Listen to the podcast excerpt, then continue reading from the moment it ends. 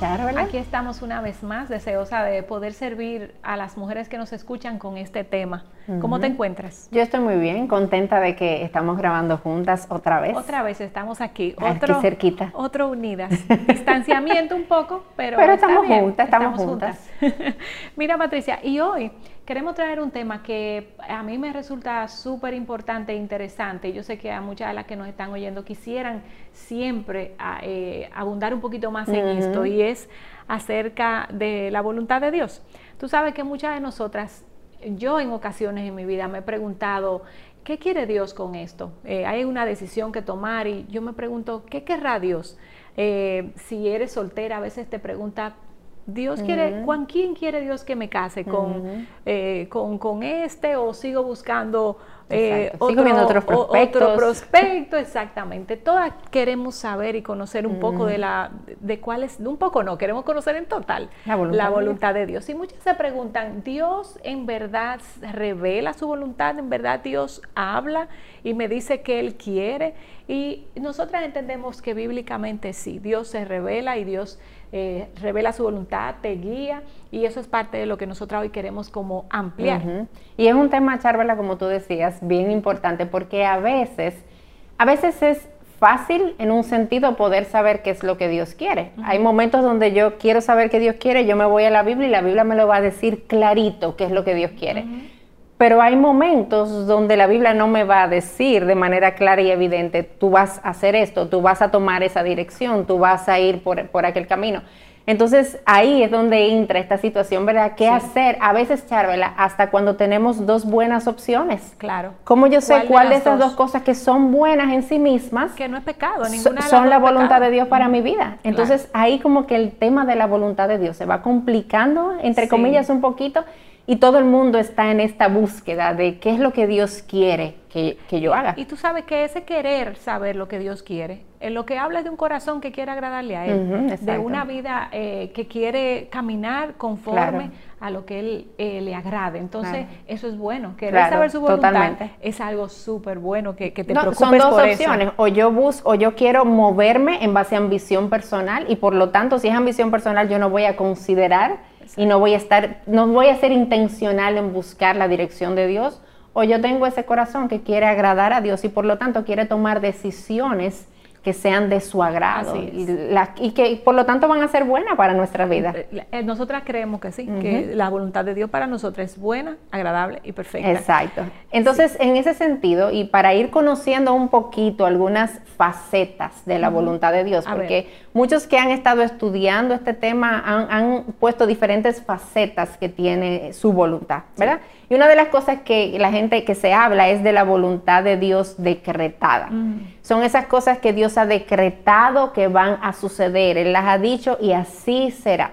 Y son cosas que yo necesariamente no conozco. Yo no sé que Dios va a hacer eso mañana. Yo no sé que Dios va a hacer en el futuro con relación a tal o cual cosa. Pero son cosas que ya Él ha decretado y que nadie se va a interponer. Él dice, yo estoy en los cielos y yo hago lo que a mí me place. Entonces Dios, hay, hay esas cosas que Dios ha decretado, como por ejemplo, Charvela, el último día de mi vida. Exacto. ¿Hasta cuándo yo voy a vivir? Yo no, sé, pero eso está decretado, eso está escrito y eso va a ser así independientemente de todo lo que yo haga ahora. Entonces tenemos ahí esa faceta de la voluntad de Dios y ahí vemos cosas que Dios permite también y hablamos de permitir porque Él puede eh, orquestar ciertas cosas y el pecado estar involucrado ahí, pero Dios no, no orquesta pecado. Dios no es autor de pecado. entonces ahí vemos esa, esa faceta de que Él permite ciertas cosas. Entonces también vemos lo que es la voluntad, Charvela, deseada o, los preceptos de Dios. Esas son cosas que yo voy a encontrar en la Biblia.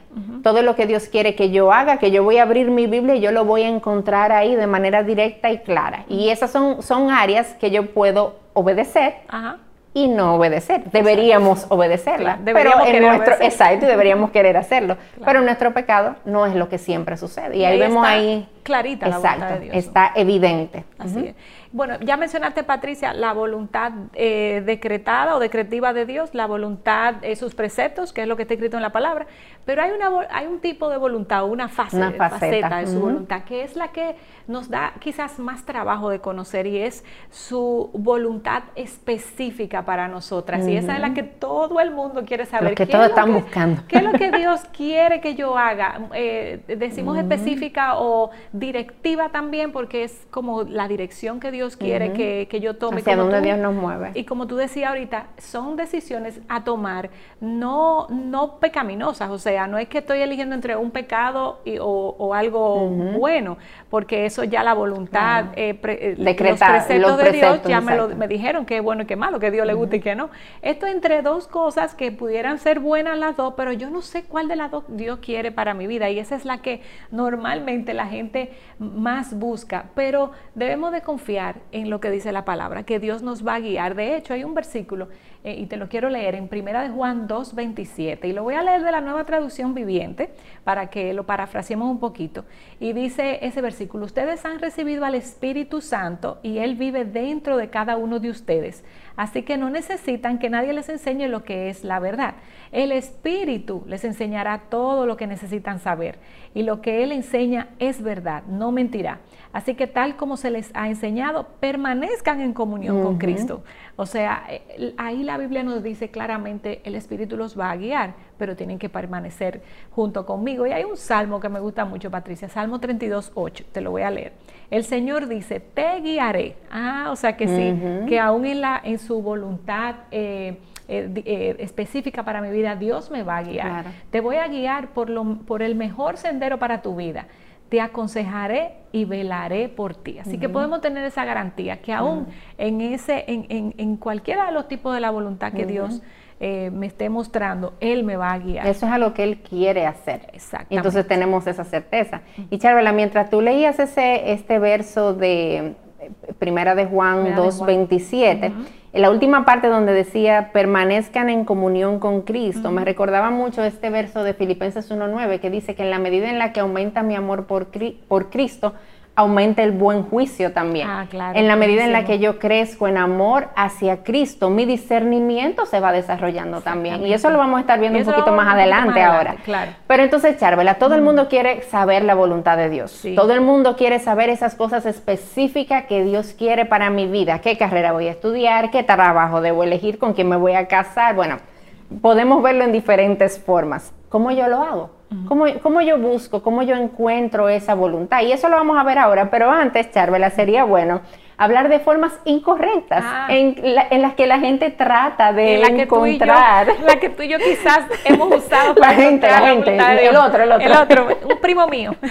yo tengo un primo que una vez, bueno, en la que uno a veces trata de formas erróneamente de encontrar la voluntad de Dios.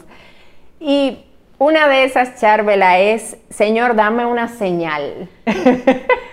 Dame una señal. Muéstrame, ilumíname, Señor, dime qué hago. Y ciertamente en la Biblia nosotros encontramos ejemplos de señales que Dios ha dado para, para revelar su voluntad, pero esa no es la norma.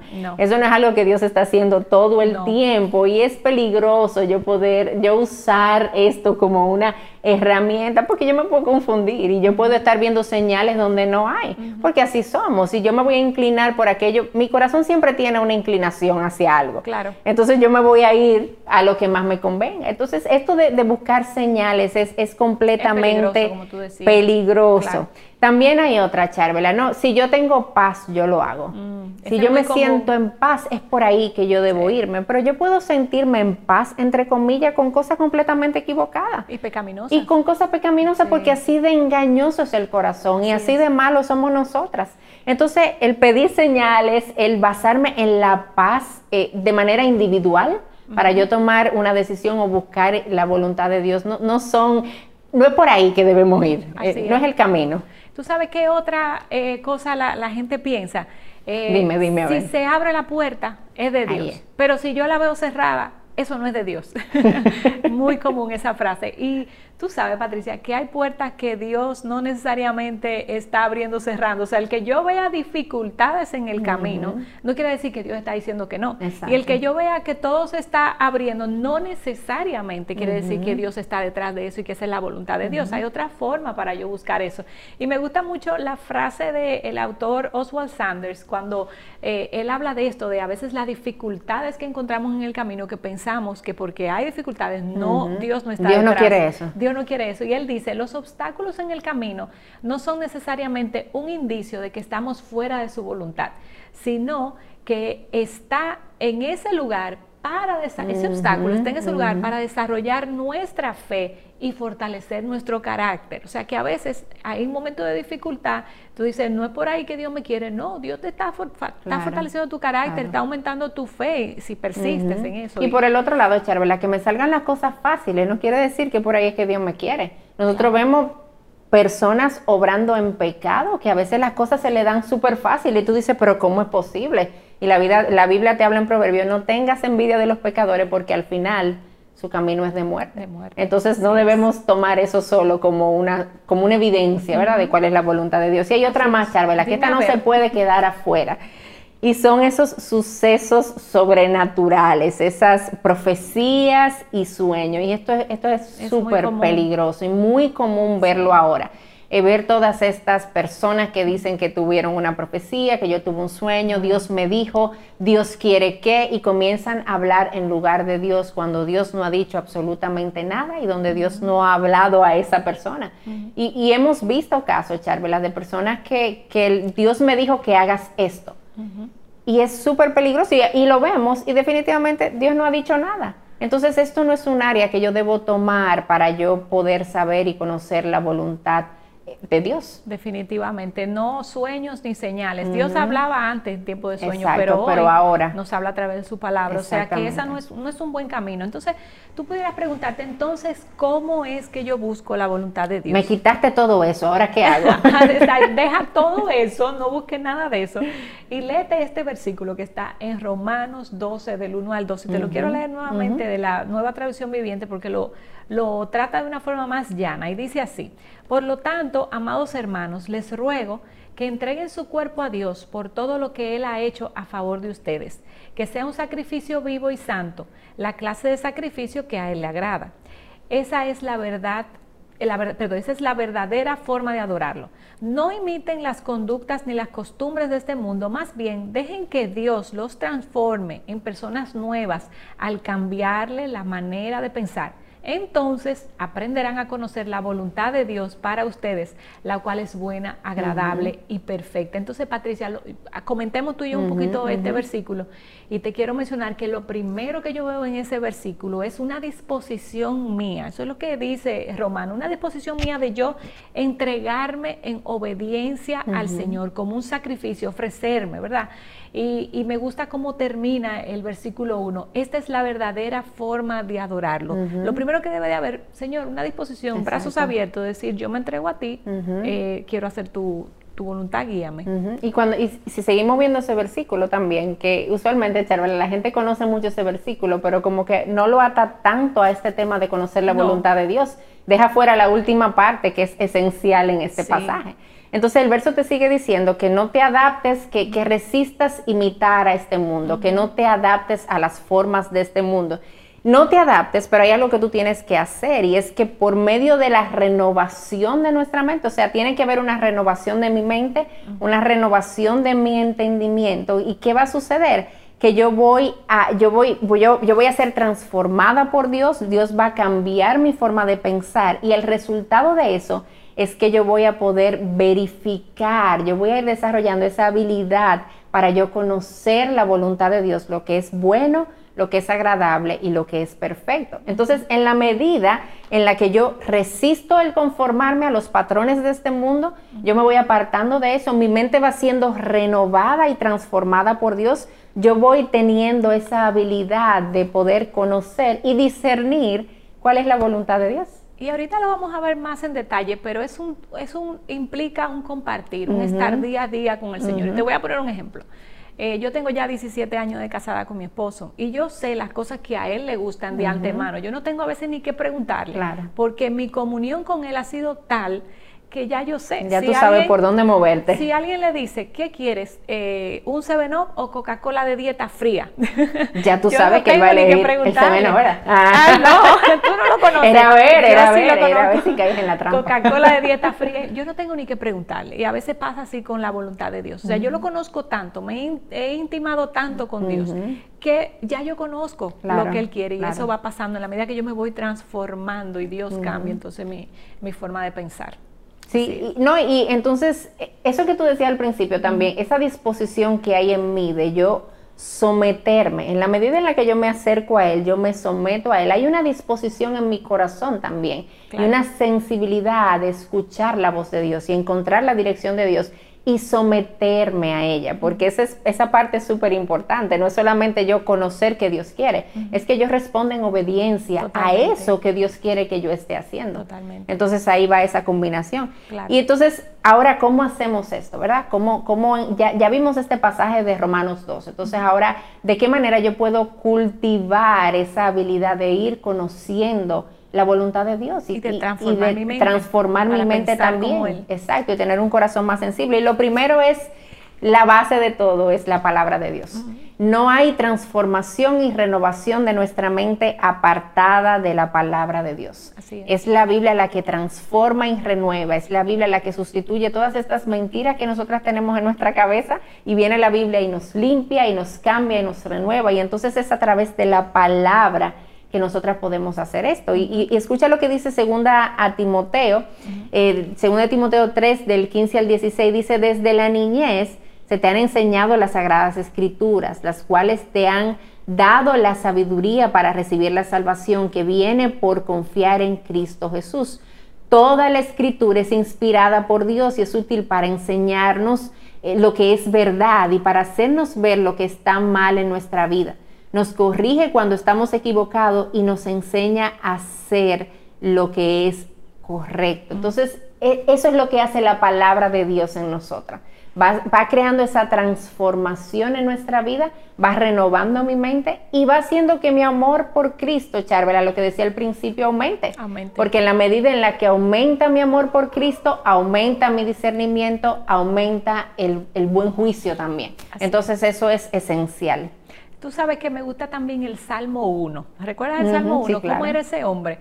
Dice, eh, eh, el Salmo comienza, cuán bienaventurado el hombre que no anda en consejo de los impíos, que no haya oyendo sueños, no anda eh, buscando, buscando señales, viendo puertas cerradas abiertas, no, sino, dice el versículo, que en la ley del Señor, ahí está, su, deleite, de día y de noche. Este es un hombre que está constantemente ingiriendo Biblia, comiendo Biblia, como uno dice. Eh, y dice el versículo que este hombre que ha hecho esto da eh, fruto a su tiempo y todo lo que él hace prospera, o sea, le va bien, eh, le agrada al Señor.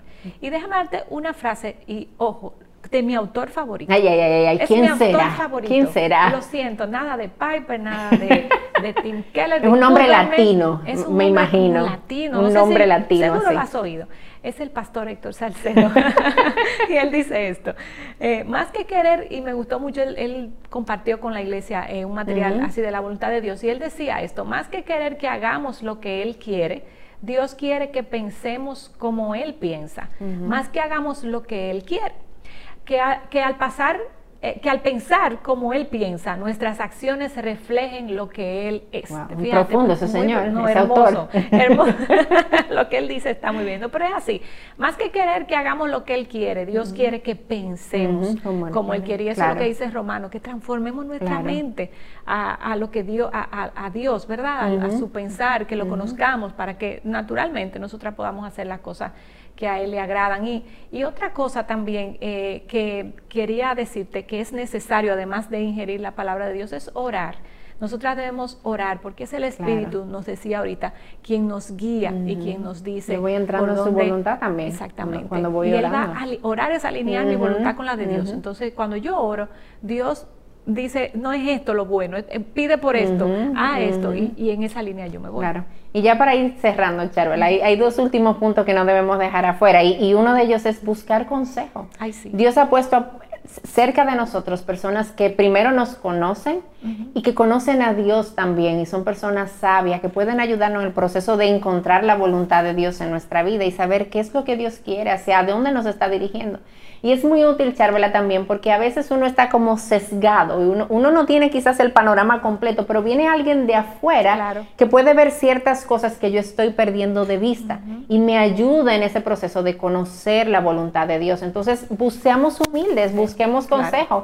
No nos lo sabemos todo. Hay alguien, hay personas cerca de nosotros que pueden ayudarnos y traernos un poco de luz en medio de esto de encontrar la voluntad de Dios. Y tú de consejo sabiduría, la dice. Y por último, Patricia, ten paciencia. La paciencia. ¿Por qué paciencia? Mira, Juan 13:7, Jesús dice, Jesús respondió y le dijo, Ahora tú no comprendes lo que yo hago, pero lo, entenderás después. Entonces, a veces Dios no revela todo su plan de una vez y, así, sino que tenemos que caminar con Él. Y en la medida que caminamos... Dios no tiene prisa. Dios no tiene prisa. Y dice Romano que en la medida que vamos caminando, vamos descubriendo su voluntad. Entonces, si yo voy haciendo las cosas conforme a, lo que su voluntad, eh, eh, sus preceptos eh, dicen, yo no me voy a equivocar. Y en las cosas que digo, bueno, necesito su dirección, camina con él y en la medida que vas caminando, tú vas descubriendo lo que a él le agrada, pero ten paciencia. Eso requiere paciencia. Bueno, que Dios nos ayude en esta tarea de poder conocer su voluntad, que podamos profundizar en su palabra, nuestra mente ser transformada y crecer en nuestro amor por Cristo para que nuestro discernimiento abunda.